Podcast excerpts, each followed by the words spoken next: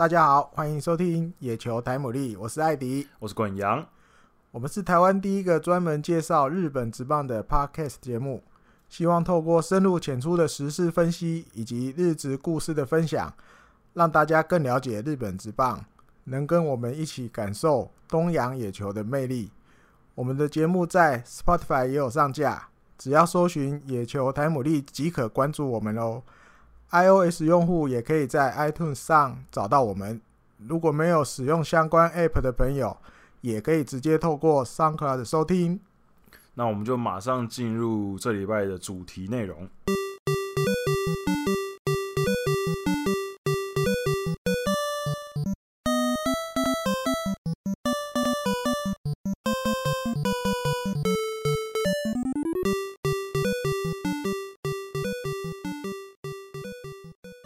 今天主题内容呢，一开始我们先来提呃聊一下在 FA 市场上面的一些新的动态。嗯、那今天看到的新闻是，呃，乐天的常年的主战捕手岛基宏他在离开球队之后呢，现在好像新东家有点逐渐明朗化了。没错，就是养乐多好像要他。对，因为今天的新闻是因为他其实。算自由球员，但是不是我们平常讲的那种 FA 啊，就是跟乐天的合约结束了。对对对对，那这样子的选手，大家要有动作的话，要等到 try out 之后。对对对，他们规定是这样。但是因为大家记者会跑跑这条线的记者，多少就有一些小道消息，或者在比较贴近球团相关人士，嗯、就会听到一些传言，所以就写出来。养乐多几乎底定会签到岛基勇，等于两个人两边其实已经可能有一定的默契了。对，所以像岛基勇应该就不会参加 tryout 了，他就是不用，因为对他不用，因为他当初说要离开的时候，其实我就觉得他怎么可能找不到下家？他这种投，他这种捕手又有资历，然后曾经也有很好的成绩，而且也说真的年纪不算太大。嗯，现在这么多队缺捕手，而且。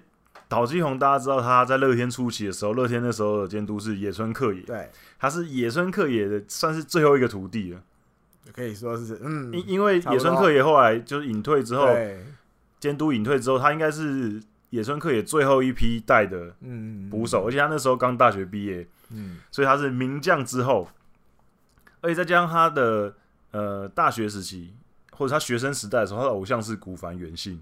嗯哼，因为那时候古凡元信离他读的学校国学院大蛮近的，所以古凡元信都会在那个他们学校的那个球场练球。嗯、然后那时候其实就常跟古凡接触，嗯、甚至古凡还有送他他实战用的捕手手套。哦，所以他其实受这两个算是名将捕手的影响很大。嗯、那其实他在呃各方面表现其实也算是。蛮不错的，尤其是他在领导投手的部分，其实是比较为人赞赞，就是称赞的。嗯，他在跟一些投手还有解读比赛本身，虽然说他的阻杀能力并没有说到非常出色，嗯，然后他处理呃刮刮挖地瓜的球的技巧，其实也常会被人家嘴嘛，就是好像常常会出现补益，嗯，可是他其实也蛮蛮极端，他曾经有单季是全联盟。补益最多的，uh huh. 也有全联盟最少的，oh. 所以其实他也是蛮极端的。那其实除了这个之外，他还有一个很常被人家赞赏的地方，就是他跟球队上面的外国人投手的沟通，其实是很好的。Mm hmm. 他曾经在有一个球季的时候，因为每个球季不太一样，他有一个球季在乐天的时候，整个球季下来，乐天的洋将洋将投手跟他搭配的时候，防御率大概是三出头。可是那些外国人捕那个外国人投手，如果是跟其他的捕手搭配的话，防御率就到六 六以上，差不多。对，他算是比较会主动去跟这些外国人投手沟通的捕手。嗯，我觉得这可能也跟他当初刚进来的时候，野村带他，让他的就是整个思维比较不一样也有关系啊。还有另外一个就是网络上日本乡民在讨论，就是他的球商很高。嗯哼。因为第一个是他基本上他学业成绩非常好，从小到大学业成绩都是非常好。他中学时期，如果大家对日本的呃学业的评比有一点点概念的话，他们会有五个等级，嗯，就是一到五五个等级，五是最高，一是最低，嗯、然后用偏差值去分他的等级。你最高的话就是等级五，嗯，那你偏差值就是都是六十五以上，你才会到等级五。他、啊、所有中学到高中，他基本上都是拿全部五，啊哈，对，是一个学霸。功课好的就对，对，很会念书啊。所以，而且你如果要拿到全部五的话，基本上你的学历成绩在全日本的学生里面就是排名前七，排名前七趴的啊，就是非常顶尖的学生。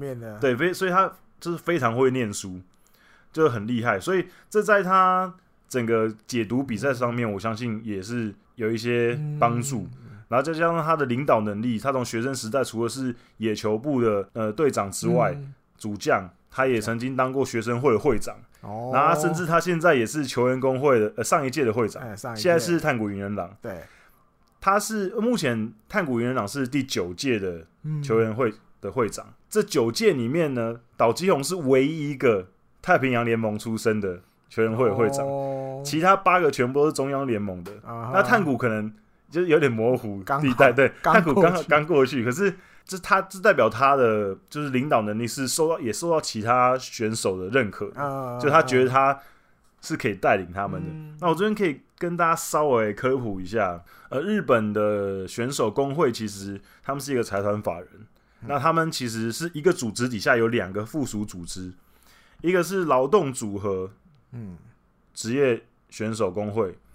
然后一个是一般法人选手工会，那这两个工会是同属于一个组织底下的，可是两个组织的呃从事的范畴有点不一样。岛基宏担任的是劳动组合的选手会会长，嗯、那这个劳动组合主要是针对球员的权益跟跟资方谈判的一个角色，嗯、是他这个工会主要要做的。那另外一个。一端一般社团法人球员工会是比较在做一些社会活动，或是一些跟棒球活动有关的东西，跟公益比较有关。那这两个球员的球球员工会的会长跟里面的构造会有点相似，可是也不会会不尽相同，任务也不一样。所以我觉得岛基宏在这各方面来讲，他就是一个很有人望，而且球商很高，而且非常有经验的捕手。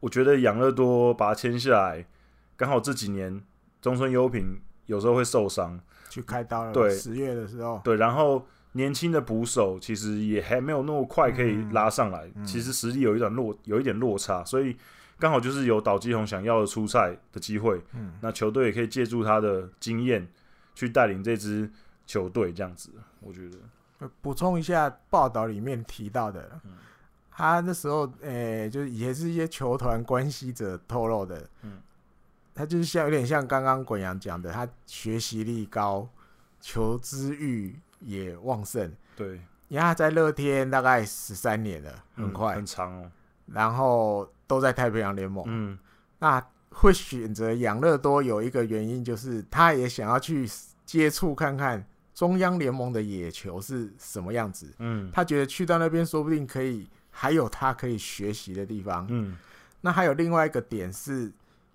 他也考量到乐天球迷的心情，嗯，因为这阵子传出来的，比如罗德、欧力士也都对他有兴趣，那另外一个中日养乐多，那他会考量到，如果他选罗德或欧力士，就还是在同一个联盟，有可能会对一些乐天的球迷会有点不好意思，嗯。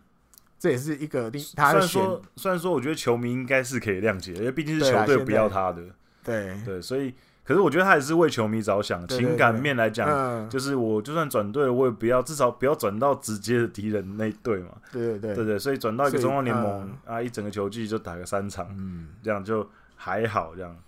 还有大家知道养乐多有再生工厂的美誉，对对对，对你以前的不用不用再举。念出名字的，最近的有坂口智隆啊、近藤一树啊，蛮多这种本来在太平洋联盟有一点点失意的选手，嗯，到了养乐多，哎呦，好像都会找到第二春，就是蛮蛮会做这些就是别的球队可能战力使用不上的选手，然后到这边他们可以把他们的长才再挖掘出来，对对对，再挖掘出来。对，我觉得，嗯，其实他们这几年也靠着这一项技巧，算是打出一片天呐。如果因为如果没有这些所谓的战力外别人不要的选手的话，他们其实缺少了很多主要的战力。嗯，对，其实。也算是某种程度上蛮厉害的，对，所以也可以期待一下岛基勇如果真的到养乐多，或许又有一个大家不一样的感受。对，然后再来也是一个 FA，嗯，那他就是也是养乐多，也是养乐多，就是巴伦廷，嗯，那巴伦廷虽然说他没有说要行使行使 FA，对啊，因为时间也到了不能用了，对，可是他还是合约到期了嘛。对，刚好合约到期。对，所以他还是要谈，所以也不不一定一定就会留。对，这也是怎么讲，又是一个规则上的一个盲点的小漏洞。但是这次是有一点养乐多利用了这个盲点。嗯，虽然 FA 行驶的期限到了，嗯，那他跟巴兰廷先讲好，OK，那你双方达到一个共识，OK，你先不宣布，嗯，那我就可以继续跟你谈。因为巴兰廷可能最近也会比较忙吧，哦，因为他也要去打十二强，对，荷兰队一定就是他也是要专心备战这个。那之后打完之后，我们再再慢慢聊。对，因为日本职棒他们的合约一年的意思是到十一月底，十二月之后其实就是一个无合约的状态，他们的算法是这样。嗯，所以至少养乐多可以跟他继续交涉到十一月底。嗯，在这个期间，其他球队你想对？巴伦廷怎样都不行，嗯，对，那等于 OK，那这段期间我们再想办法，看怎么样跟你谈。因为报道里面也有写到，有可能金钱面上养乐多给的诚意，比如大概是只能到这个程度，嗯，那养乐多的，所以他们也想了另外一个方法，就是前几天才宣布他们签的那个也叫 Escobar 的内野手，嗯，对，然后很巧合的是，据说。这个 Escobar 跟巴伦廷他们在美应该是在美国的家吧？嗯，其实住的不远，哦是啊，算邻居邻居，然后也早就认识了。嗯，养乐多或许也想要靠另外这一层的关系，嗯，对，让找你朋友来对对对多一点点那个留下养乐多的的的的欲望。嗯嗯，那因为今年球季养乐多洋将的野手其实就只有。巴兰廷一个人，嗯，可能有时候会寂寞啊，想找个人聊聊，又没有同乡的都投手，只有只有我是野手。你看明年球季多了这个 Escobar，然后也是虽然已经认识的朋友，或许会多一点点欲望，然后留在养乐多。嗯，嗯，那当然巴伦廷他打击是完全没话说了，嗯，因为你看他进来养乐多，从二零一一年到现在，其实每一年都除了他受伤的那一年之外。每一年都至少就交给你三十支全垒打以上，嗯，对啊，然后打点跟打击率其实都很稳定，嗯、打击率其实也不会太低，它大概就是两成五是最低的了，嗯、那基本上就是两成七、两成八，所以他这种稳定的状况下，其实球队要留他，当然就是对战力上、打击上至少保障就有了，嗯，嗯，可是他还有另外一个角度来看，就是他的手背其实说不定。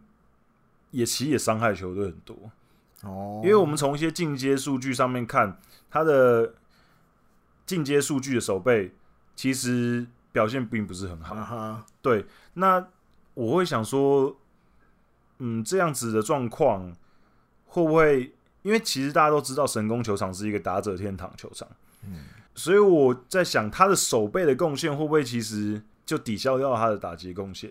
嗯哼。因为他的守备有时候会出现一些比较、嗯、呃处理比较缓慢的状况，然后传球臂也不是说非常的顶尖，所以我觉得如果啦，如果养乐多真的没办法留住巴伦廷的话，好像也不是一件这么就是天崩地裂的事情。啊、哈他们可以趁机就哦，那我们就放一个可能守备好一点的年轻的外野手，嗯、那养一个日本本土的新的外野手这样子。也是一个契机啦，就是看他们接下来怎么谈。嗯、那我觉得无论结果如何，对养乐多来讲，但如果留下来的话，当然他的人气跟打击状况都非常好。那如果真的不能留，也不失是一个逼迫他们要前进的一个动力啊。嗯，我觉得就先先打个延长赛吧，延长到十一月底再看看结果是怎么样。没错。那接下来要讲的是，呃，每一年到球季末的时候，会派遣选手到国外打冬季联盟。嗯嗯嗯。那今年其实全世界很多冬季联盟的，比如说他们会，他们现在都会派来台湾打冬冬季联盟之外，波多黎各啊，或者是一些澳洲也有，澳洲也有，对，其实都蛮多的。那软银这几年其实他们会把一些选手，你不会像派来台湾这么多啦。嗯。比如说他们可能一年都会派七八个来台湾。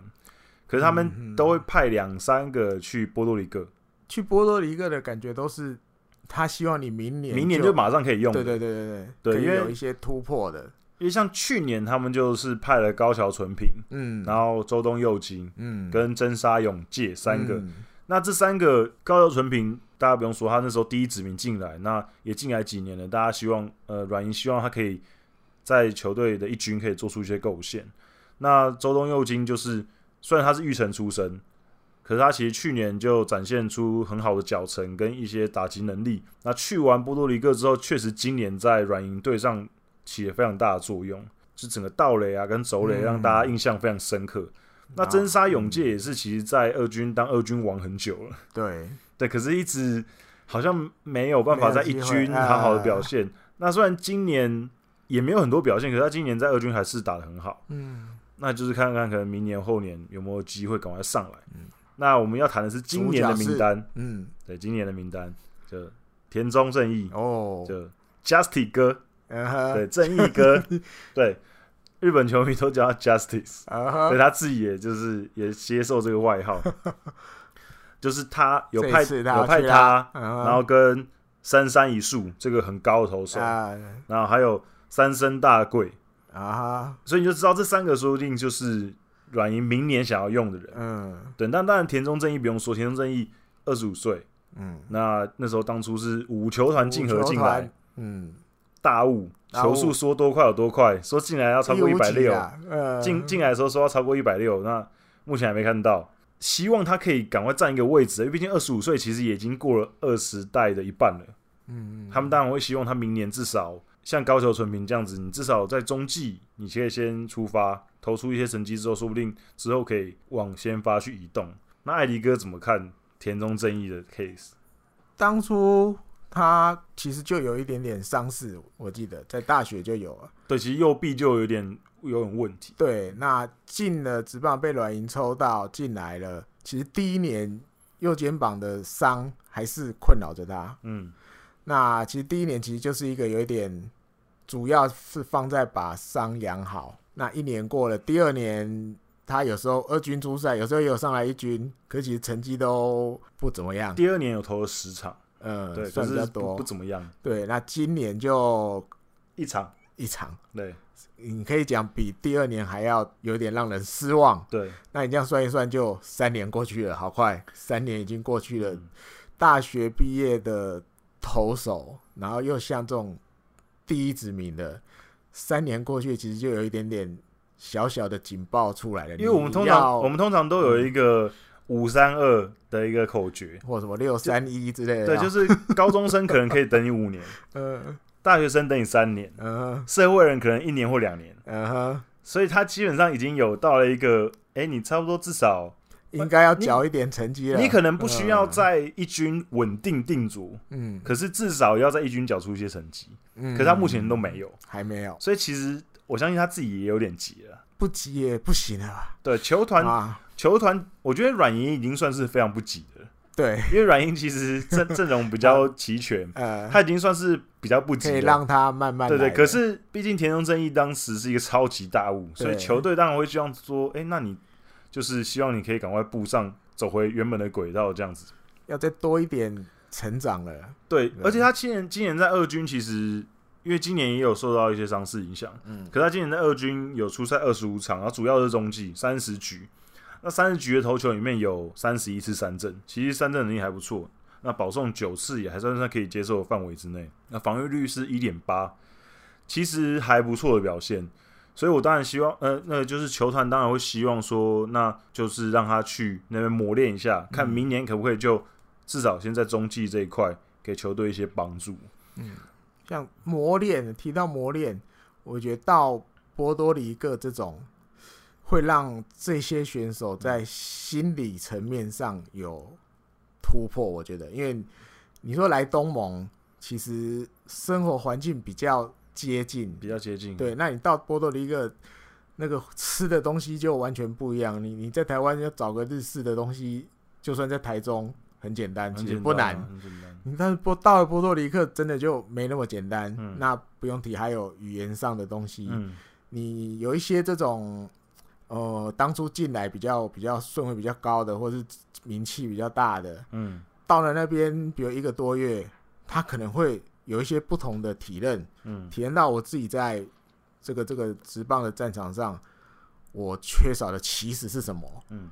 过去可能都常常都待在日本，有点像在安逸圈里面，对啊，舒适圈，对，舒适圈里面，你到了波多黎各这种环境完全都不一样的，真的会有时候会突然会点醒一些什么，或是突然就通了。对，尤其是这一次去波多黎各，除了这三个选手之外，软银还派了二军的投手教练田之上庆三郎也去了，嗯、教练，然后训练员也去了，那当然翻译也有。对，那你看二军的投手教练都跟着去了，嗯，你就表示球团就是要，你就盯那两个投手，嗯，你就我希望他们可以这一个月，因为他们到十二月七号就回来了嘛，十二月七号，我记得再晚一点点吧，对，十二月多，对，十二月圣诞节前，哦哦，十二月二十五号，哎、欸，刚好圣诞节，对对对对，十一月七号出发，过年前哈，对，十二月二十五号回来，今年你就把这件事情对一个一个一个月半的时间，啊、那你们就去那边，然后我二军投手教练也派过去。我介绍你们好好的成长一番，嗯嗯、对，我觉得这个意图也很明显啊。那所以我们接下来就看他们可不可以在明年球季在球队上面有一些比较吃重的角色。嗯、那当然田中正义大家都很期待，很多台湾也好，日本也好，很多乡民都讨论他。那也有人开始讲出他是不是一个令人失望的第一指名。其实从去年开始，其实去年开始就很多人在讨论。那我觉得。嗯现在还言之过早了，嗯、因为三年，我觉得再给他一些时间。那之后，如果他再再再投不出来，再去说他是令人失望的第一指名也不也不迟啊。嗯、对，那我们接下来就要要讲的是，最近也还有另外一个争议，金手套的争议。金手套，对，金手套。今天呢，没有了。对，今天今天就是我我在网络上就是做功课的时候，我看到日刊体育，嗯哼，有 po 出一篇文章，就是有个老前辈。也就是名球会的成员山崎裕之，他在现役时期拿过三次金手套。他今天就是登出一篇文章，就在靠北今年的金手套奖。对，他就说为什么好像大家现在都乱选呢？感觉好像是在选名气的。啊、uh，huh. 像比如前几天就有个新闻是金田，金田阳太，uh huh. 金田阳太就出来讲说，为什么他是没有拿到金手套？因为金手套后来是金手套后来颁给坂本勇人。Uh huh. 他就觉得坂本勇人的手背没有他好啊，然后他就他就好像在酸，就是说他今年呢就是没有打好，嗯，没有打打击没有打好，嗯，他说他会把今年的春训的重点摆在打击上面。Uh. 他说我打得好，我就可以拿金手套了，uh. 感觉好像在讽刺版本勇人。Uh. 就今年打四十八全垒打，然后就才拿到金手套。啊，但这有一点问题，就是因为日本的金手套这些东西是记者投票。嗯，那记者投票其实人都会有一些偏见跟一些立场，嗯，那当然会支持自己可能比较常接触的球队，这无可厚非。可是真的有太多例子证明，有些记者真的太偏心了。我永远没，哦、我永远没办法忘记横滨滨口滨口遥大那一年新人王的票选，虽然是那一年是金田阳太拿到了，嗯，可是他在。票选里面排第三名，嗯、哼他输给了大山优辅。虽然说，哦、虽然说大三跟冰口都没有拿新人王，可是他输给大三这件事情，我们要完全没办法理解。因为那年大三出赛七十五场而已，七支全垒打，打击率两成三而已，嗯、哼上垒率跟长打率也不怎么出色。嗯、哼可是他竟然在票选里面赢了当年新人就拿了十胜六败的冰口，啊、这。这完全就是阪神威能，除了这个之外，没有任没有其他理由了。因为虽然说他们两个没得啊，大三也没得，可是这就是一个 kimoji 的问题，就是说为什么？虽然说后来啊，后来那个日本职棒有补给冰口一个另外什么什么最优秀新人赏啊，uh huh. 就是有一个新人王，然后也有一个最优秀新人赏，就两个人都拿了。Uh. 虽然有补他一个那个，可是我觉得这个投票就凸显了有点问题。比如说像呃刚刚提到的那篇文章里面，三崎玉之前辈就有提到，今年外野手部门太平洋联盟的嗯秋山翔吾嗯他的守备判断他觉得有点问题。球技后半段啊，中后对他觉得他有些判断有点问题啊，就是他手背好像也没有到。有我记得有几球那种飞球打上去，他的第一反应有一点比较慢，就没找到。对，没有马上找到球，所以后来又变要去追球。或是跳接，呃，可是其实不得已要原本没有这么惊险的，对原本可以不要这么惊险。嗯，然后或者是今年太平洋联盟一垒手金手套内穿圣衣，虽然说守备率百分之百无失误，对，可是好像守备范围没那么广。对，他就是他觉得，因为你守备范围就没那么广，所以你处理的球你也不会失误，就不会很难嘛。因为你你那个距离你比较远的，你可能也不会去。也不会扑，对对，或是大家也就知道哦，OK，那种安打吧，对，就不会记，不会记到失误，记到你头上。对，然后比如说一垒手金手套第二名的山川穗高，嗯，他也说到他排第二名也很奇怪，嗯，因为他比如说在一些内野处理球的小抛球什么也好，投手的那种啊，投手不会一垒，一垒手接到球要抛给他，对啊，然后手背走垒方面也不出色，嗯，那这样子也排第二名，嗯哼，他就觉得。我到底为什么呢？那他就说：“诶、欸，那虽然说一直以来好像优胜的球队的球员本来就是会比较多拿到这个奖啊，优势就会有一些加分的效果。嗯哼，可是他说这几年越来越明显。还有一个最夸张的例子就是他他提到今年 P 队 P 队 B 队 B 队 B 队的 Soto，嗯哼，在左在那个右外野跟二垒的手背，说真的我都超级胆战心惊的，一天到晚很怕他会。失误，就他竟然在金手套的票选里面，他拿到一票。嗯、uh，huh. 虽然说只有一票啦，可是你还是会觉得说，为什么投他一票？那个记者在想什么？对，三期老前辈就觉得啊，这这一票到底是谁投的？你是来投来乱的，还是？对，他明他明明就是印象，就算你是用印象派来讲好了，印象中他也是一个手背很抖的选手。对啊，那你到底为什么会投他？还有一票，就很奇怪。然后他还有提到，就是近几年大家都球场广设 Lucky Zone 啊，就是大家把球场缩球场缩小了。那球场缩小的话，就其实降低了很多以前比较多的状况，比如说三垒安打，嗯，可能出现几率比较低，嗯，或者是一些场地的处理的状况也会变比较少。啊、因为比如说以前他会滚滚滚滚到全垒打墙那边，然后可能弹一弹弹一弹，会考验外野手处理球的速度。呃，要转传回内野的那种，对。呃、可是现在因为变比较近了，转传难度可能也降低了啊。对。那他就觉得这个棒球的鹈鹕味啊，好像少了一点，尤其在手背上的。对对对，就是好像对外野手的考验变少了啊。对。那所以他觉得这些人都好像不到以前的那种金手套的水准。嗯哼。那他还有还有一个地方就是，大家摊开来，今年的金手套六个入选的。外野手有五个都是中外野手，对。那我觉得这也是一种某种程度的偏见。嗯哼，大家都觉得中外野手好像是外野的灵魂，虽然说确实是啊，因为他的守备范围可能要稍微大一点，而且要 cover 左边跟右边。可是我觉得也不至于到要去轻忽左外野手跟右外野手的守备价值。嗯，尤其是像今年我们摊开一些守备的进阶数据。金子玉师，他今年在西武其实表现的非常好，他守备非常好，所以我个人就想要为他抱屈。他为什么没有拿到外野金手套？就是我觉得他比可能比西川遥辉，或者是比秋山翔吾更值得拿到这个金手套。所以我觉得就是印象印象分数很难去说他对或不对啊，因为每个人就是会有一些个人的立场，可是。他这篇文章指出了一些盲点，那当然也不能说他说的都对，可是就是会让人家觉得有点可惜啊。有些选手的表现，像滚阳刚讲到这个，我就脑子里在转，如果要让大家这种疑虑比较减少，我觉得是不是要回推到冈田信文还在打的时候？嗯，冈田信文那是忍者等级的。对，大概要你你手背要到这种程度的，你才能让这些记者抛弃偏见，嗯、然后把他手上的那一票投给冈田，让他得金手套。嗯。有时候如果没有到这种等级的话，其实记者就会有一些私心，对，对对，就可能就就觉得哎、欸，好像好像好像差不多，嗯，他就会投给他自己比较亲近的。对对对，对，对，对。可是冈田那个时候真的太太扯了。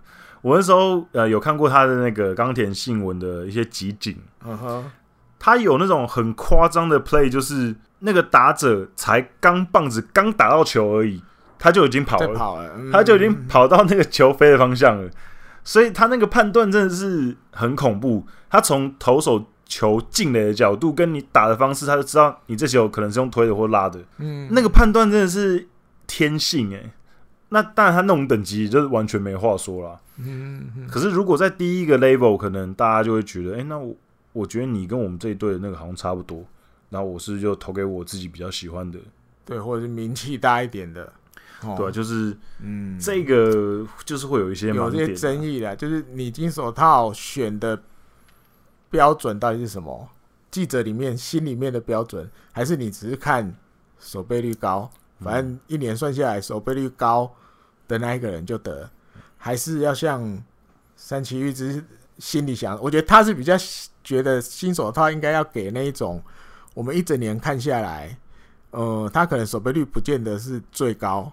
可是他可能在守备范围，或者是传球背力，或者是跟比如外野手的话，跟一些内野的搭配，内野手可能就你要再多包含那种，比如外野的长打出现的时候，他会出去 cover 到什么程度？嗯，因为有的外野手背力不是那么强，那可能游击手出去的时候去外野补位的时候，他会跑比较多一点点，那有可能他接到球之后，万一要回传回本垒。哦，那个游击手的功力就出来了。对啊，就是一个是他可能觉得要把这些东西也要加进去，因为你记着你跑一整年了，你应该知道，对，你不会最后只是看看看个数字哦，百分百给啊零点九乘九九给，不是他觉得不应该只是这样，嗯，就草草给出去了这个金手套。嗯，可是嗯，换一个角度想好了，嗯，如果像他这样子讲的话，会不会就变成印象的分数太多？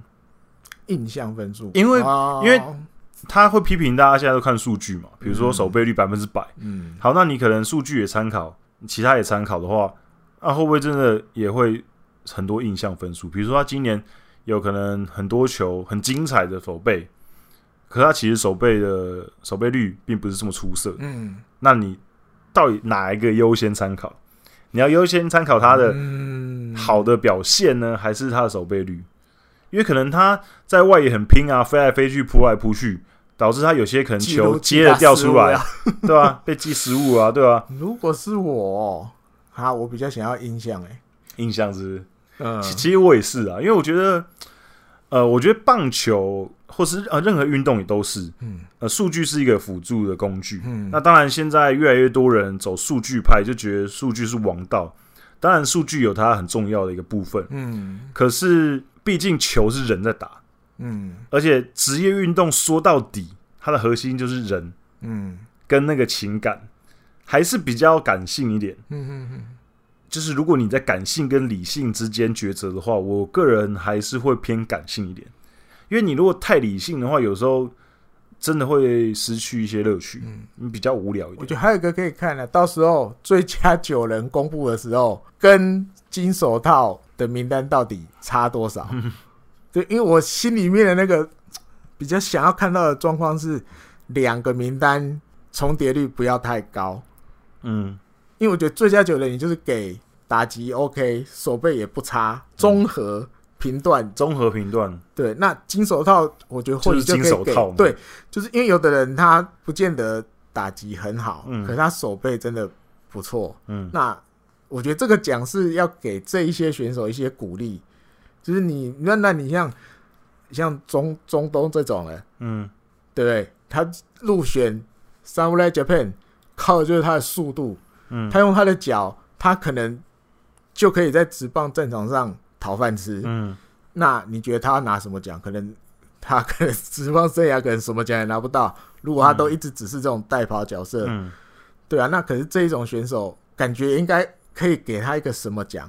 那当然就是他终都会得什么那另一半。那手背的话，我觉得金手套应该是可以给这种以手背见长，他的手背可以给大家欢呼的那种。对，就是觉得这样子会比较好一点。嗯，那我们接下来要讨论一下。稻叶笃纪监督来啊！的，今天下午刚好今天下午抵达台湾，我们录音的这天，拍手啪啪啪，耶！欢迎欢迎欢迎热烈欢迎！那就是很多状况，很多又辞又从一开始征招就很多，还没有进来就先辞退的，那就先不说了。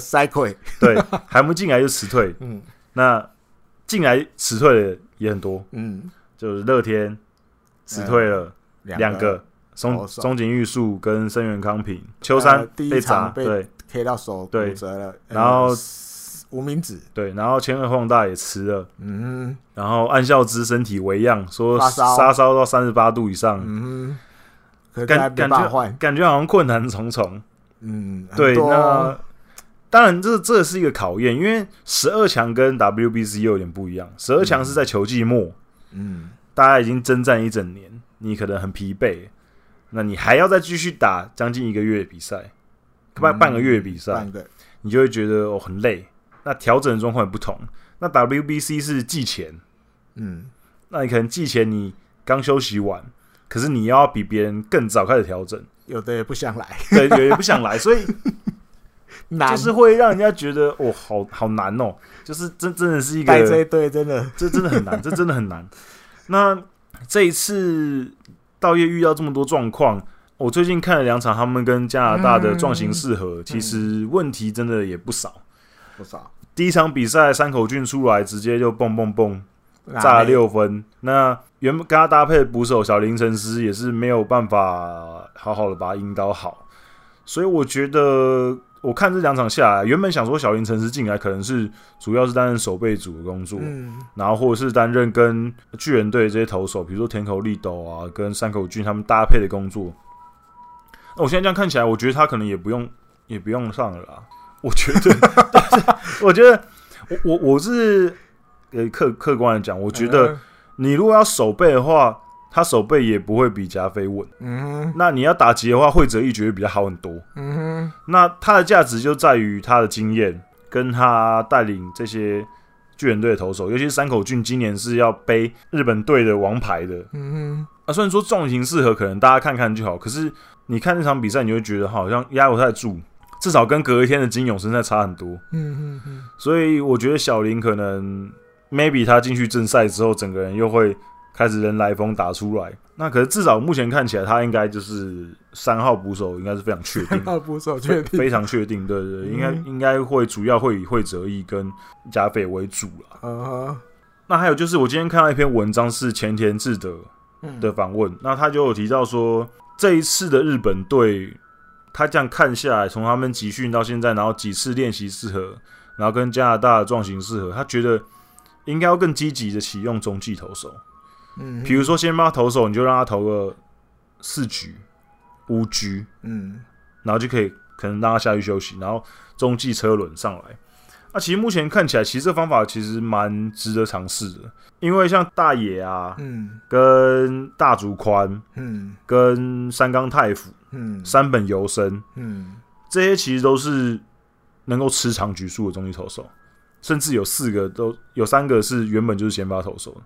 像今像昨天的比赛，金勇投三局之后，大野也投了三局，嗯，看得出来，呃，他们可能会，我甚至觉得大野说不定他后来就把他拉去当先发了，因为你看暗孝之现在身体我一样，山口俊如果状况希望不是啊，可是山口俊状况如果真的不好的话，说不定大野就真的又会就去当先发了，因为大野今年其实状况不错嘛，所以我觉得也不是没有机会。那目前看起来。投手的表现是比野手好很多，因为投手方面除了就是山口俊爆掉之外，其实其他人都没有掉分，所以整个状况来讲，投手稍微好一些。尤其是一些大家可能一开始比较担心的人，比如说大竹宽入选的时候，大家都觉得，为为什么选大竹宽？感觉就是不是很稳啊，今年状况也没有很好。啊，田口丽斗，为什么选田口丽斗？感觉怎样怎样？可是他们两个上来，感觉表现还不错，尤其是三大竹宽，他上来有达到教练那时候想要利用他的那个，就是想要用他的点，就是他的秀斗投的不错，所以他可以制造一些滚地球，至少让球是保持在打在地上的。嗯、那我觉得这是球队想要需要他做的。嗯，那他在整个状形式看起来还可以。嗯，那我觉得。那希望如果继续保持下去的话，那也不是一个很差的决定。尤其是投手阵这么多年轻人，那大竹宽是这次年纪最长的投手。对，那他也可以带一些母鸡带小鸡的作用嘛。因为野手那边有松田宣浩，那投手这边也需要一个比较有经验的投手。我觉得目前看起来打击状况是比较多啦，嗯，尤其是秋山又辞退之后，原本的开路先锋没了，那现在看起来应该是要让山田哲人，嗯。那山田哲人的话，那二垒可能菊池就是会替补，或是应该本来就菊池的吧？感觉。可是现在如果你要让山田的话 去守一垒，呃，山田守一垒啊，可是他那个浅村又没位置，一垒有人啊，一垒有浅村呢。我觉得应该菊池可能后半段上来，上来上来守备。对，我觉得因为山田要打第一棒，你不可能不给他上嘛。嗯那游击那边其实很竞争很激烈，游击也是一个大抉择。对啊，大抉择啊，都很多很多很好的选手。两场比赛用了大部分时间都给了版本勇人，对。但是第一场五之零，嗯，第二场三支零，对。虽然有一个高飞牺牲打，对，可总结就是八支零，对。坂本勇人是整个日本队这两场壮行射下来唯一没有打出安打，先发野手里面唯一没有打安打，所以两场都没打安打，就只有他一个，所以就让人家觉得哦。好像是不是冠军赛日本一的那个还没走出来？对，但是又一个替第二场后面接替版本的那个那个原田，嗯，马上打安打，对，又有好手背，对，所以我觉得也很纠结，要救谁？你来到台湾礼拜二开始打的时候，先发游击手到底要给谁？我觉得第一场应该还是会给版本，还是给版本？对，毕竟他是今年打的很好的选手，你。而且也是你刚出当初刚设定的先发游击手，嗯、那我觉得以他们的思维应该还是会给他。可是我第一场再打不好，我真的觉得第二场可能可能就会变正了，可能就原田庄亮就上。第一场的后半段，对对对对，就原田庄亮，就是应该还是会先给他，只是可能就看状况。如果真的不好，就还是要换。嗯嗯，对吧？现在就看还有那中外野的给谁手？近藤。厉害了这一招，对，厉害了，厉害！我正要来聊聊这个，对对对，近藤，我靠，近藤变中外野手，哇，这个那时候看到新闻，那时候开训的时候就有先让他试试看，让他试试看，就他真的一试就真的用得到。对，我记得他那时候记者问近藤，近藤是说只是为了那个万一的万一，迫不得已没得，结果还真的让他碰到万一耶。对啊，居然真的紧急状况出现，未卜先知的这个早就知道秋山会受伤。近藤先发中外野，然后你但他在几次的比较没难度不会那么高的 play 守备 play 里面，通通都 OK，、嗯、没漏接，没出 trouble，、嗯、然后又是唯一一个连续两场都抬牡蛎的，对，打击状况应该说是说所有野手里面最好的了、嗯。对，哇，这个就真的。有趣了，我觉得。对，虽然虽然说他的守备范围可能稍微没这么大，嗯，可是其实至少他捕手出身，他的臂力还不错，还就还还算可以，还算可以。内野要多，我觉得还是内野手要对，还算可以，就是要多帮忙。尤其是他没有，不过重点就是他打击还不错，所以他的打击，所以就是火力最大化。嗯哼，对，哇，这个厉害，我觉得蛮厉害，蛮厉害的。突然。来到台湾的看点又多了一个，我觉得也是。虽然玩家号已经要紧急支援了，嗯、可是对最后稻叶到底要选玩家号去先发，嗯、还是要近藤去先发中外野？可是玩家号你也很难说，你看版本都打成这样子，玩家号，就是我这这个看点又多了一个，对，就是蛮有趣的。哎呀，你到底要顾先顾哪一边哦？对，可是虽然说他们这么多问题啦，可是毕竟是日本队，嗯，你还是。必须要小心他们。那中华队在第三场会遇到。我觉得还有一个可以看的，因为其实道业当监督哦，时间也不是很长。他到底是一个，只是真的在作战的时候，他是一个什么样的形态的监督？嗯，那比如以性格面来讲，个性上来讲，他是那种比较日文叫马吉梅，嗯，认真认真，认真，那可能有一点严肃，对自己也是这样。从球员时代就是这样，他到他退休的时候，他的那个像座右铭一样的，就是全力疾走。嗯，我不管打什么球，我冲一垒就是全力跑。嗯，我在垒上当跑者的时候，队友打安打了，我也是全力跑。那他在当监督的时候，会不会也是要用这样子的标准去要求这些选手？那有的东西你知道，要求如果多了一点，就是你你比较严格一点，或者比较怎么样的选手，能不能马上适应或接受？这也是一个问题。那好歹大家岁数不是差那么多啦，总比可能比如六七十岁又很严格的这个年轻选手，或许接受度会更低一点。嗯，倒也不算那么老司机而已，大家或许比较年龄接近，观念会近一点。嗯，那因为还有一个点，就是这两场那个那个跟加拿大的壮行适合。嗯，赛前，嗯，第一场的赛前在在休息区里面，休息室里面还不到外面，在那个里面的时候，就道业要求大家。我们等一下唱国歌的时候，大家眼睛全部看国旗，然后要唱出来。嗯，因为大家以前如果大家有印象，比如国际赛，不管哪个国家，很多选手其实都是帽子拿下来放在胸前，然后发呆，感觉然后发呆，就是闭着眼睛。看到没有？道业要求大家唱出来，看着国旗，大家要把我们对，因为我们背着国家球衣，嗯，我们要把我们的那个。那个那个庄严爱国心，对那个气势拿出来，拿出来，对。是因为你回想以前，好像不太有监督会去要求这些东西。嗯嗯、那当然要求也或许也不是坏事，或许会增加大家的向心力。嗯，也有可能有好很多好处在后面。嗯、对，所以大家可以看看这三场在台湾的比赛有转播，嗯、或者是大家冲现场的，嗯，我们也可以去观察道业。到底是什么样的监督？他在、嗯、呃真的要真枪实弹打的时候，他会怎么样？嗯、因为比前之前的比赛都是约来是。热友谊赛、热身赛的十二强，算是正式的，对，嗯、第一次的对对大型的国际赛的监督，对。对。这第一次他的初、嗯、初登场，嗯，虽然之前有一些类似国际赛，可是没这么大型，有点像交流性质。对对对，这一次是第一个大型的，嗯，而且明年就是奥运了，对，这一站其实很关键的，对，这算是期中考。对如果你没有，如果你没有打好的话，可能大家问号就出来，大家会有一些问号，对吧？啊、所以，而且那个他的任期是到下一次 WBC，嗯哼，所以哦，那这不是期中考，期中考可是明年的奥运。啊、那今年可能是期初的考试 第一关而已，第一关而已，嗯、所以就看他接下来能够如何把这个菜全部煮好了。嗯。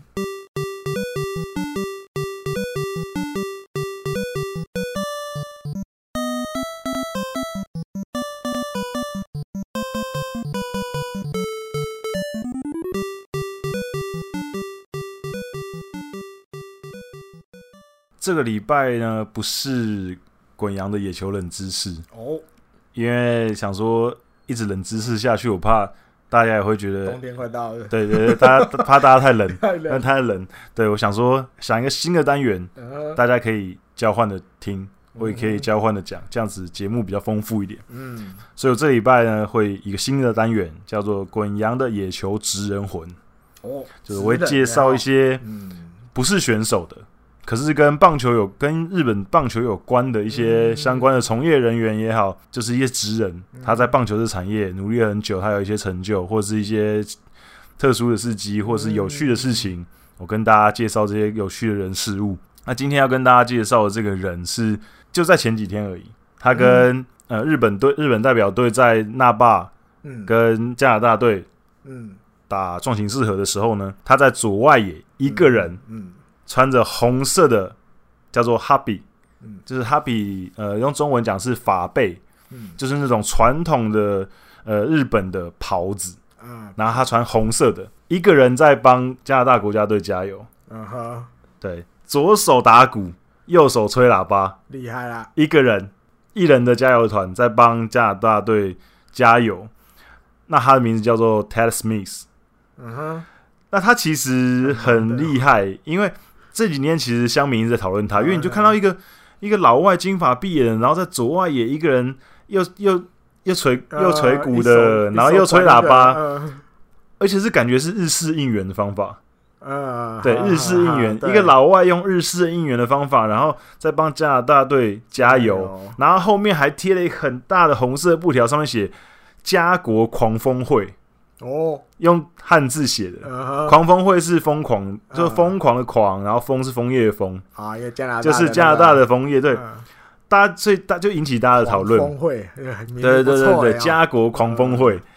然后当然就记者就去采访他，嗯。那、啊、其实他为什么会一个人在那忙呢？就是他就是一个很喜欢应援文化的一个外国人。哦。那他当初一开始会很喜欢这个文化，是从他在呃在加拿大生活的时候就开始。加拿大就开始。对对对，因为他其实他其实除现在啊，他在日本工作。啊哈。可是他其实同时在担任有一个正职，然后他同时也是西武应援团的成员之一。哎呦。对，他是西武的球迷。哦、哎呦，对他每一年大概都会参加大概七十场以以上的比赛，就一半的比赛他几乎都会出席。那主场、客场不一定。呃，他因为他现在住在西宫市，就是在大阪，大阪在兵库那边，啊、所以他主要是呃跟欧力士的比赛，他应该是一定会到。客场，然后他呃也会出席一些其他的赛事的。所以他一年大概七十场，对，加一下七十场。嗯、那这一切的萌芽，他喜欢应援这个文化萌芽，是他从呃加拿大的时候开始。那他在、嗯、他是在加拿大的艾伯塔州出生的。那其实他、嗯、他不是棒球迷，就是他其实不不看棒球的。然后可是他一可是他可是他对应援这个东西他很有兴趣。啊、他以前就是学生时代的时候有加入那种也是那种应援的社团，高中的呃高中或大学的，在加拿大。加拿大，可是欧美比较流行的是那种乐队，就是吹喇叭、啊，然后穿就乐仪队那种，就是那种比如说常常看那个那个橄榄球比赛，会有那种中场表演，那种吹奏喇叭，然后就他们欧美比较流行那种。然后他那时候学生时代还有加入那种乐仪队，所以他他对应援这个东西，就是他可能不是棒球迷，加油，他可能不是棒球迷，可是他对帮人家加油这件事情他蛮有兴趣，对。然后他是有一次偶然的情况下呢，他在二零零六年的时候，他去东京留学。嗯，那他留学的时候，他在看电视上的棒球转播，他就看到哇，那个外野怎么回事啊？为什么大家 为什么大家可以就是好像很热闹这样子？摇滚区？对对对，他觉得哦，那个很吸引他，嗯、反而比球场上的东西更吸引他。就是哦，他们怎么、哦、很很有规矩，然后一唱歌，然后演奏，然后这样哦，他觉得那实在太厉害了。所以他从那个时候开始就觉得，就是这个文化很猛。他那个时候后来他看完电视之后，他马上就去现场东京巨蛋看了一场巨人队跟阪神的比赛。他去现场感受的时候，他就哇，他那个时候自己形容，就是他进场然后看比赛的时候，看到那个应援团的东西，他自己说是感觉像一见钟情的感觉。突然我这就被打中了，就说 哇，这个这应该就是我很想做的事情，就是我就是想要，我想要，我想要成为他们的一份子。不过也很也很曲折的是，他不是马上就去了西武当应援团，他先去韩国，嗯，对，他先去了，他去韩国，然后去了英雄队啊，以前是我们英雄队啊，他现在改名叫做 Kimu Kimu 英雄队，因为他们今年又换老板了，因为我上我上网找一下资料，他们今年球季又又换了一个名字，又换了一个名字，他先去韩国那边当应援团的团员，那韩国的应援团是职业应援团，所以他们那是有薪水的，哦、球团有给他们薪水的。对，所以他先在那边开始他的应援团职涯。欸、对，那可是因为那个薪水其实不高啦，嗯、所以他其实，在韩国那个时候就是一边当英雄队的应援团成员，然后一边当 model 的工作。哦，model 呢？对，因为因为他长得还算还算帅啦，而且金发碧眼的，嗯、对，所以他就一边当 model 的工作，然后一边当应援团。那其实，在后来，他跟日本的职棒应援团结缘，是在二零一五年的时候，他有一次回来日本看球，那时候就去看西武的比赛，他就跟西武的应援团在那边一起加油，一起加油，就被西武应援团的人看到了，就说：“哎，这个外国人怎么这么嗨？就是而且好像很会，就是好像很很投入。”所以他们就邀请他说：“你要不要加入我们？”所以他。就答应了这个邀约，嗯、所以他就加入了西武的应援团。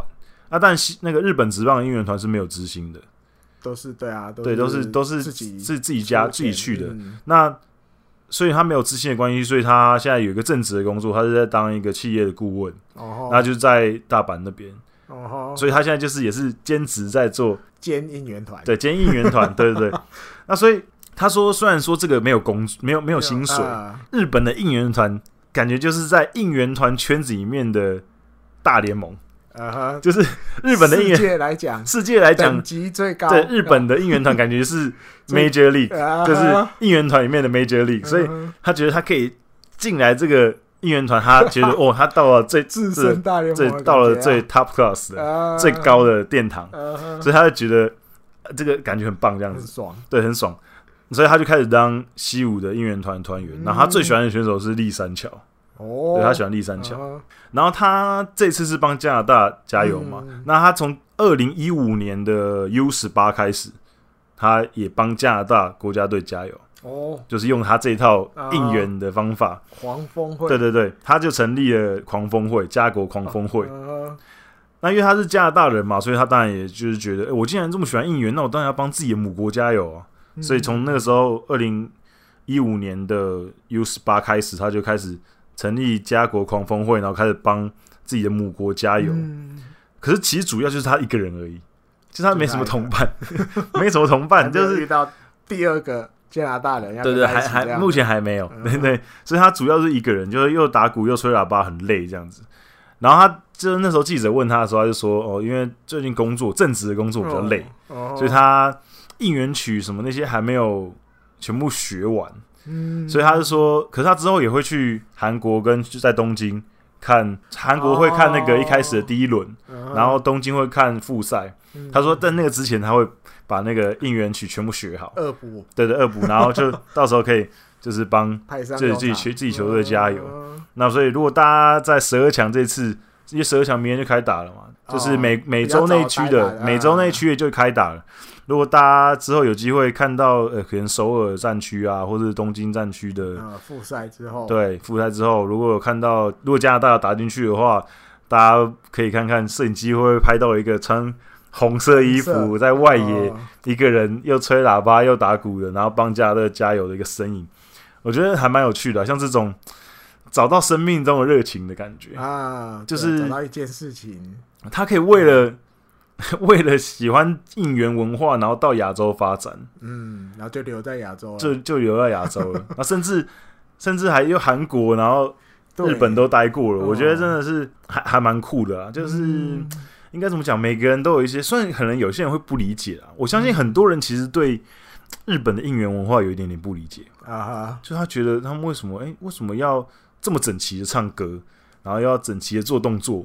因为像美国职棒就没有这一套哦，没有。像像美国职棒，甚至还有前阵子有人在检讨说，甚至连波浪舞都不要玩，嗯，因为他们说那个波浪舞就好像不尊重比赛内容，就你们根本就没有专心在看球，你们这么玩，对啊，要转到自己这边了。对对对对，可是可是就是就是他们那边的看球文化是完全不同啊。那日本这边就是我们要很整齐的唱歌，然后跟着前面，如果大家有去日本职棒看过球，知道。那个应援团那边会有大概两个到三个人或四个人一整排的人，他们会在前面戴着白手套，对，然后在那边指挥你，就是要要唱唱，然后拍拍拍，拿牌子跟你讲，等一下。对对对对对对，就是他们就是有这种应援歌，每个人上来都应援歌，然后有比如说登场曲，然后有呛死歌，呛死的时候你会唱什么歌？得点圈有人的时候，或者是什么三振的时候，我们全垒打的时候，得分的时候唱什么歌？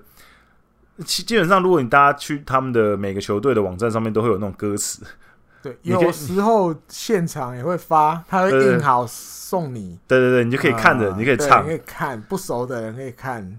所以日本真的算是应援文化这一块啊，在全世界来讲，真的算是繁琐的。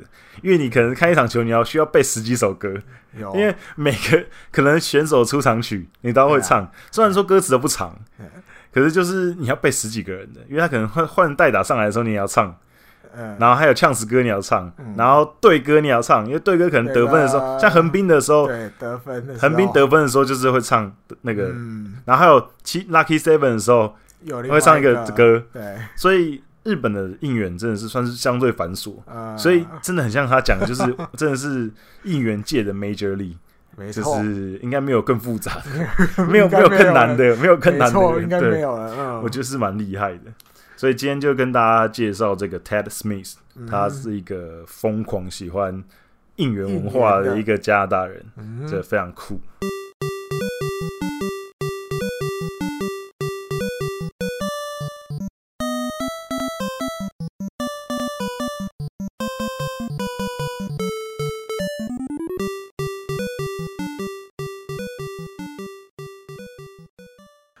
那这个礼拜我们来追什么呢？原木大介好啦，对，原木大介，原木大介哦，认识他的球迷朋友一定对这个名字很有感觉，但是不见得是在球场上。嗯，我我看我看到他的时候，他就已经在上节目了。对，他已经是感觉像演艺圈的艺人的感觉，比较像艺人。对，都爱上通告什么什么的。然后我们因为明年球季。二零二零年，巨人队的首席教练将会是原木大介。嗯，等于你就差不多只是在袁成德之下而已了。嗯、你上面就是一个袁成德，袁成德再来就是首席教练，就是原木大介。一人之下，万人之上。也、yeah, 所以来嘴一下，因为有的人一定会像日本乡民什么什么的，会觉得，哎呦，这一种人物要当巨人的首席教练了。好吗？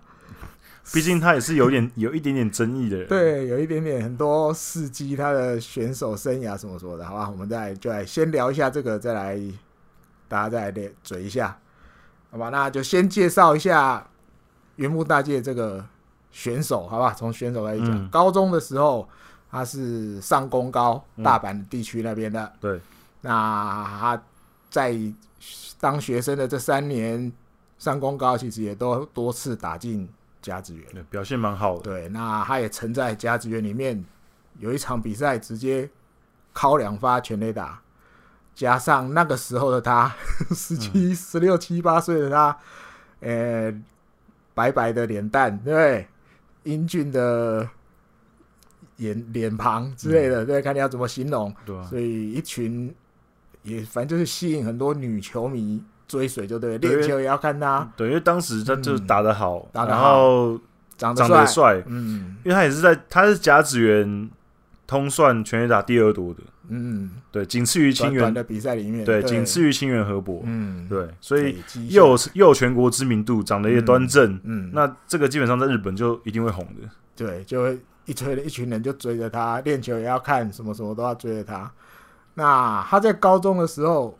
有大概两件事情，其实到现在都偶尔都会被拿出来讲。嗯，对，一个就是他曾经在一场比赛里面，他就打了一个内野冲天炮。嗯，高中的时候，高中高中的时候，因为大家都知道甲子园高中那些小朋友怎么打球，对对，那个精神或者必出局，他们的头部扑垒，对，或者是反正就是像我们刚讲的道叶的那个全力疾走，反正就一定要冲，对不对？嗯，no no。他看到冲天炮之后，他就不想跑了。他觉得反正死定了，一定出局了。结果哇，人家居然漏球，球掉到地上。那因为漏的其实也没有掉很远，所以人家捡起来快传一垒，原木还是来不及去一垒就 out。那回修一句当然就被监督骂一顿，直接被拉正。对，被拉正。那因为知道大家甲子园都有转播嘛，对，每一场都转播，所以这个这个画面就被镜头照到，全国放送啦。嗯、大家觉得啊，因为高中球员有这种行为，本来就已经很少见了，那又被全国转播，大家一定会记在脑海里。这是一个，另外一个是他在大阪上下学的时候，有一次哦，坐电车遇到了，当时还是。近铁监督的，啊，不是近铁，哎、欸，我忘了，仰木兵就对了。嗯、那时候是近铁监督还是我也忘了。嗯，反正那那个时候就遇到了巧遇，因为仰木兵的时候都是坐电车，就是上下班这种去球场或回家这样，大概是这样。那他就主动找他握手，因为日本人，我觉得我自己的感受，嗯，你在公共场合遇到名人啊、球星啊，其实大部分的人都不太会，比较不会去打扰他了。对对对，不会去打扰他。你像我那时候在札幌，我曾经在一个大卖场遇到达比修，嗯，跟他老婆，嗯，跟大儿子，跟那时候还坐娃娃车。哦，那时候老婆是哪一个？沙龙子，沙龙子，对，还没离婚的那一个。那个场面就真的像我刚刚讲，大家都发现是他，因为太好认了嘛。他又高，对，然后高，老婆又长那样，真的没有人接近他，就大家都感觉好像他身边有一个防护罩一样。对，然后他会看他，大家保持一点点距离，可是会稍偷看他。对，日本人不会有人上去跟他，比如握个手啊、签个名啊，都没有，就像大家一路用目送这样他走过去。根根据我的经验，就我看日本人看看到那个名人的经验呢，如果有一个人去跟他打招呼的话。就可能旁边就会就解禁，就 就解禁了，大家就冲了，对不对？可是如果都没有人接近的话，很可能就会形成一个恐怖平衡，就是都没有人会接近他。对，还有一个，我还在于札幌车站旁边那个 Big Camera，嗯，我忘了几楼，嗯，我看到那个十类几那时候活动的杨家，对，黑人，他去买反正山西相关用品，嗯，在结账，嗯。就是大家看到他也都，就当他是一个凡人的感觉，没有人要上去跟他干嘛，他就很很很一个人在那边很悠闲的过自己的生活，也不会有人去打扰他，这种感觉很好玩，就对。那原木大街看到杨木兵，哇，就毫不犹豫就上去跟他握手。嗯，那因为那个时候就差不多是正值那个优胜决定的那几天，关键的几天，所以其实电视台都会。比如对杨慕斌跟拍，因为你知道日本电视台有的时候很厉害，就是他可以做出一段好，比如他可能一个月来，对他可能叫密着，对他可能那个记者、嗯、那个记者团队就跟他一个月，对，从他上班，对，从坐电车那一刻开始就跟着他，对，所以这一幕又被录到了。那大家回头看，哎呀，哎，那个跟杨慕斌握手的小伙子，年轻人居然是。原木大介，嗯，所以这这两个画面有时候其实三不五时，日本电视台有时候要遇到就讲到这种话题的时候，还是会被拿出来播，就对。那对那种十八岁的小伙子的演技，他们做这种事情，其实大家会觉得有点哦、呃，算突兀，就对吗？就跟平常他们的习惯不太一样，嗯，大家就觉得这个人很有趣、很妙，脑子里好像跟大家一般想的比较不同，嗯，那再来就要谈到他。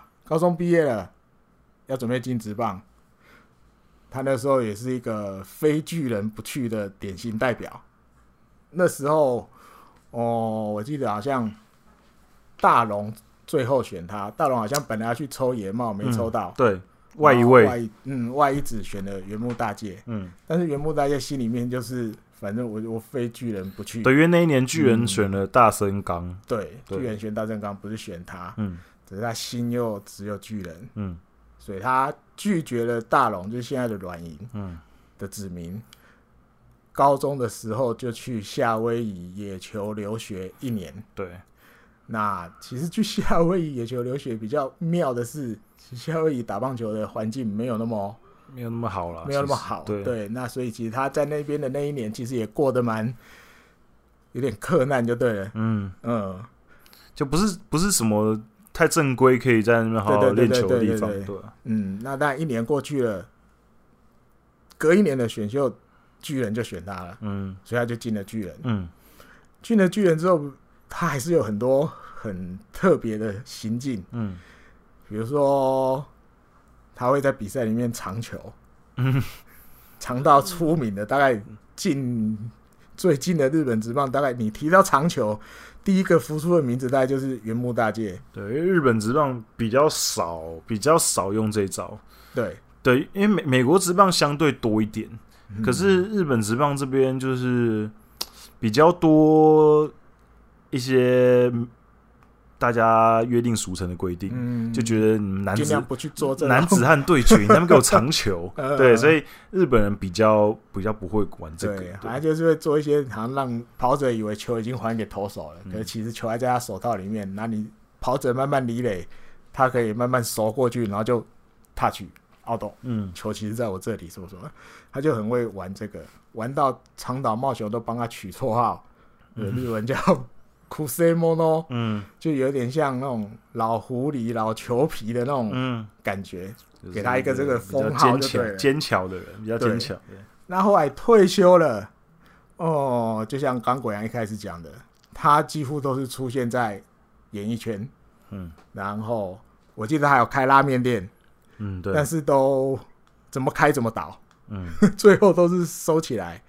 那其实他在演艺圈也很久，上电视这种，我记得很多很多年，大家大家都会觉得他大概就是这样了吧。退休之后就变成像一个电视节目，像艺人一样接接通告什么的，反正生活也过得去，通告也不是没有，因为他讲话也很好玩。今年球季突然，哎呦，回到巨人队。当教练，袁成德把他找来了，也不算突然啊。他他突然，他中他中间有一段时间，他中间有一段时间去演艺圈发展，然后甚至还有拍电影，然后开开拉面店什么的。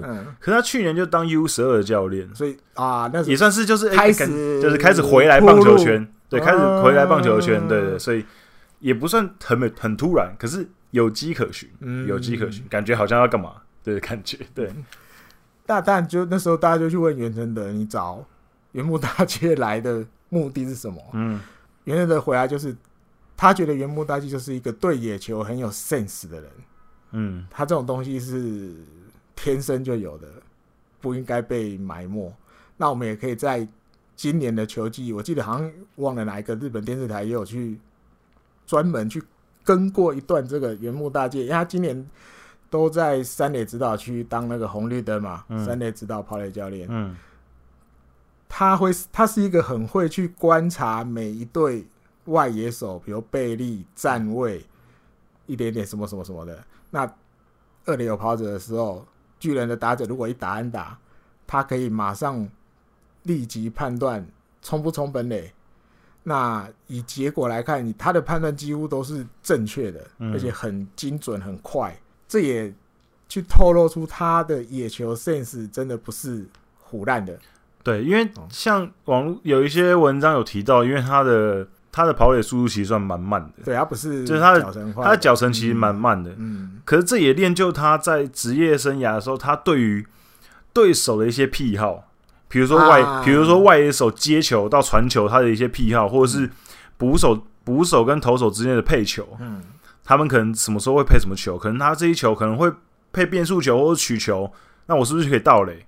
或者这球是直球，我不要倒垒。他对于这些东西的研究其实蛮深的，嗯，为了要补足他天生脚力没有这么好的状况，所以他把这一块东西带到教练这上面来讲，对球员的帮助其实很大。很大。你可以去跟球员分析说，哦，我可以觉得这球要跑，这球不要跑。所以像刚刚艾迪哥讲的，他可以马上判断出来说，你这个跑绝对可以回来，嗯，因为他知道那个外野手他可能转传没那么快，他或者是他。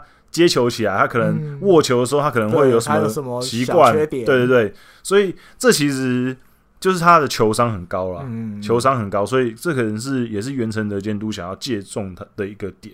对，那二零一九年过去了，明年变成首席教练，首席教练要做的事情就又更多了。那或许他不用再去三垒指导去当红绿灯，嗯，那他有另外一个更重要的任务。这也是袁成德提到明年为什么会让他升升任首席教练的原因，因为今年其实巨人队是没有设首席教练，那明年有是原木大介，还有一个原因就是他跟选手跟监督之间的沟通能力，嗯，很好，嗯，那当然他当然很擅长的就是他会去找，不管你是老将还是年轻球员，他今年就会。